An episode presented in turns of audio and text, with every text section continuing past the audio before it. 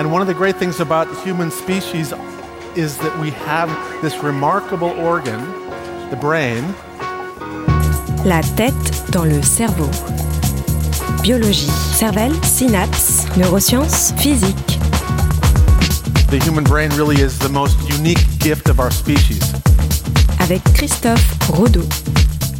Au niveau cérébral, il existerait un mécanisme altérant notre capacité à concevoir notre propre mort. La tête dans le cerveau.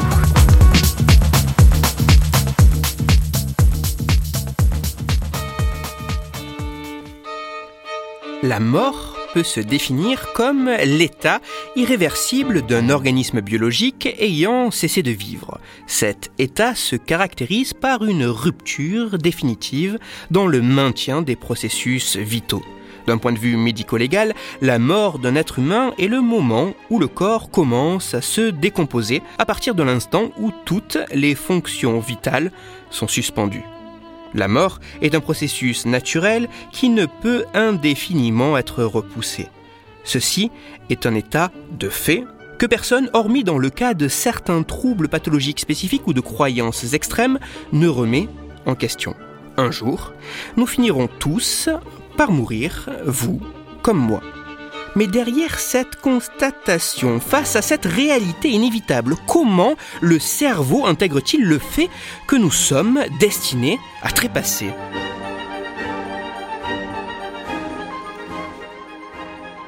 Afin d'essayer d'un peu mieux comprendre comment notre cerveau traite l'information autour de notre propre mort, des chercheurs de l'université Lyon 1 en France et de l'université Bar Ilan en Israël ont réalisé une étude scientifique dont les résultats ont été publiés en 2019 dans la revue Neuroimage.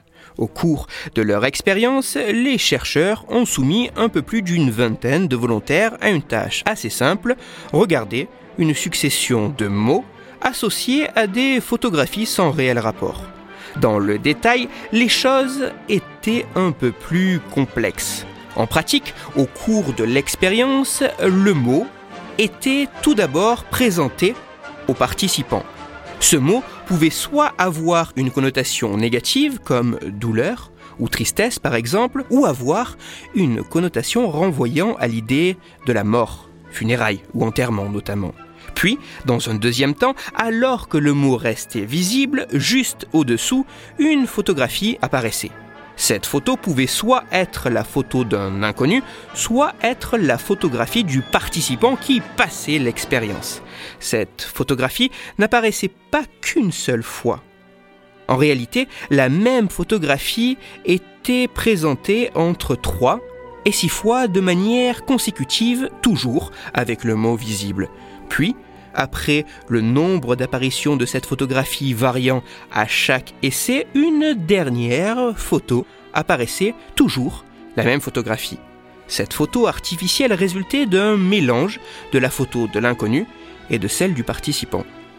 Si je résume, le participant était mis face à un écran. Dans un premier temps, un mot négatif ou relatif à la mort lui était présenté. Dans un deuxième temps, alors que le mot était toujours visible, une succession d'une même photographie lui était projetée. Cette photo pouvait être la sienne ou celle d'un inconnu, mais au cours d'un essai, c'était toujours la même photo qui était projetée entre 3 et 6 fois. Et, dans un troisième temps, le mot toujours présent à l'écran, une dernière photo était alors présentée. Cette ultime photo était toujours la même, une photographie créée par un logiciel mêlant la photo de l'inconnu à la photo du participant réalisant l'expérience. Une fois cette dernière photographie présentée, l'essai se terminait et un nouvel essai pouvait commencer avec un mot différent. Durant l'ensemble des essais, les scientifiques ont mesuré l'activité cérébrale des différents participants face aux combinaisons de mots négatifs ou liés à la mort, associés ou non à leur propre image, et ceci à l'aide d'un dispositif de magnétoencéphalographie. Dans cette étude, par leur protocole expérimental, les chercheurs se sont intéressés à un mécanisme naturel du traitement de l'information effectué par notre cerveau. En effet, il a été montré que lorsqu'une suite d'images identiques est suivie d'une image différente, une activité cérébrale particulière nommée réponse visuelle de discordance apparaît. Cette brève variation de l'activité cérébrale semble signer le fait que le cerveau a perçu un élément inattendu différent présent au sein d'une suite d'éléments identiques. En présentant trois à six fois la même image suivie par une image différente, les scientifiques ont créé les conditions pour que cette réponse visuelle de discordance puisse apparaître. Mais en mêlant des mots avec des connotations différentes associées à des images représentant ou non le volontaire de l'expérience, les chercheurs ont essayé de voir si le traitement de l'information par le cerveau restait identique, peu importe les situations notamment lorsqu'un mot relatif à la mort était associé à l'image du participant. Les résultats de cette étude sont tout bonnement fascinants.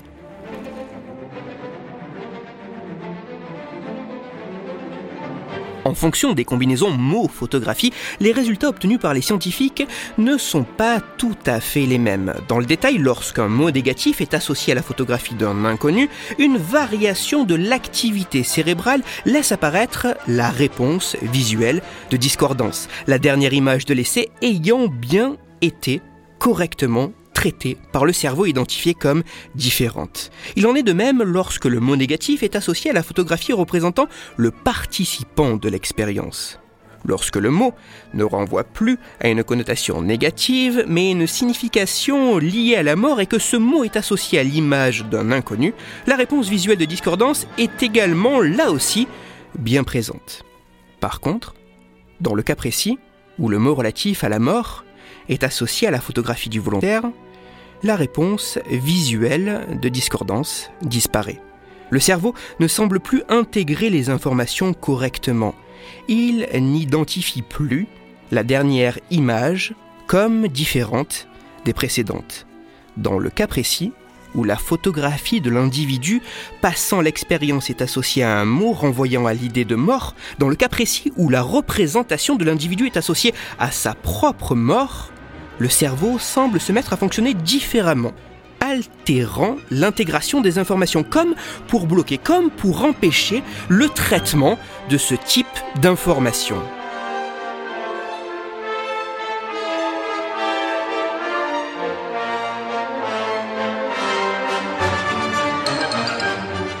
Hormis certains cas assez spécifiques, personne ne niera sérieusement et consciemment le fait qu'un jour, il finira inévitablement par mourir.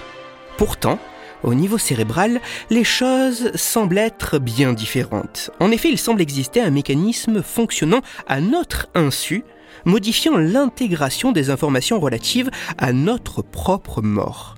Dans certaines conditions, il semblerait que le cerveau puisse bloquer ou empêcher le traitement d'informations nous associant, nous, en tant qu'individus, à l'idée de la mort, alors même que cette idée ne semble poser aucun problème si cela concerne les autres. Au niveau cérébral, il semble exister un mécanisme altérant notre capacité à concevoir notre propre mort. Au niveau cérébral, il existerait un mécanisme écartant les informations nous liant à la mort. Au niveau cérébral, il pourrait exister un mécanisme niant l'idée que la mort finira inéluctablement par nous atteindre. Toutes les références de ma chronique se trouveront sur mon site, Cerveau en argot, et avant de passer un conseil lecture, il me faut préciser que je n'ai présenté qu'une partie des travaux réalisés par les scientifiques leur permettant d'avancer les conclusions que je vous ai partagées. Si vous en avez la possibilité, n'hésitez pas à vous plonger dans leur étude. De plus, de nombreuses questions continuent de persister face à de tels résultats.